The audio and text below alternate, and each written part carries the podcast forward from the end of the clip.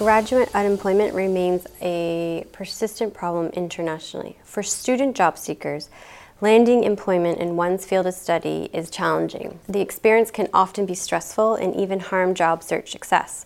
So students rely upon their personal resources to self-regulate job search activities. This research examined a relevant personal resource important for job search success. Dispositional gratitude or trait gratitude, one's tendency to have a grateful outlook on life. It was hypothesized that trait gratitude would lead to more favorable employment perceptions important for self-regulation of job search behaviors. The hypothesized model was partially supported by the data obtained from 143 undergraduate business school students in Canada, surveyed before graduation with one month between data collection. Consistent with the hypotheses, trait gratitude is positively related to perceived employability.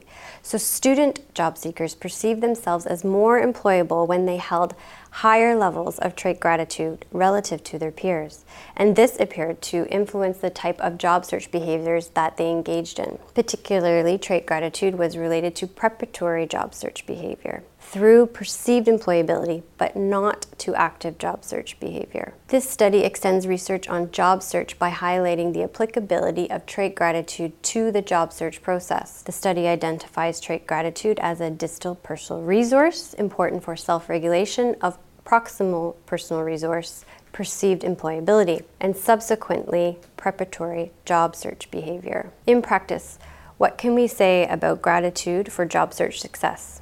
Well, career development managers should consider trait gratitude as a relevant resource for training programs to address the self-regulation of personal resources during job search. Career development managers may focus on gratitude useful for boosting perceived employability. While this study looked at gratitude as a trait, treatment of gratitude as a malleable state important for self-regulation should not be overlooked. Previous research has demonstrated the malleability of within-person state gratitude, affirming that regardless of one's trait gratitude can be activated in individuals. While this study looked at gratitude as a trait, treatment of gratitude as a malleable state important for self-regulation should not be overlooked. Previous research has demonstrated the malleability of within-person state gratitude, affirming that regardless of one's trait gratitude, state gratitude can be activated in individuals. Here, student job seekers may use gratitude activities to discover reasons to be grateful and to give positive appraisals of their employability important for job search activities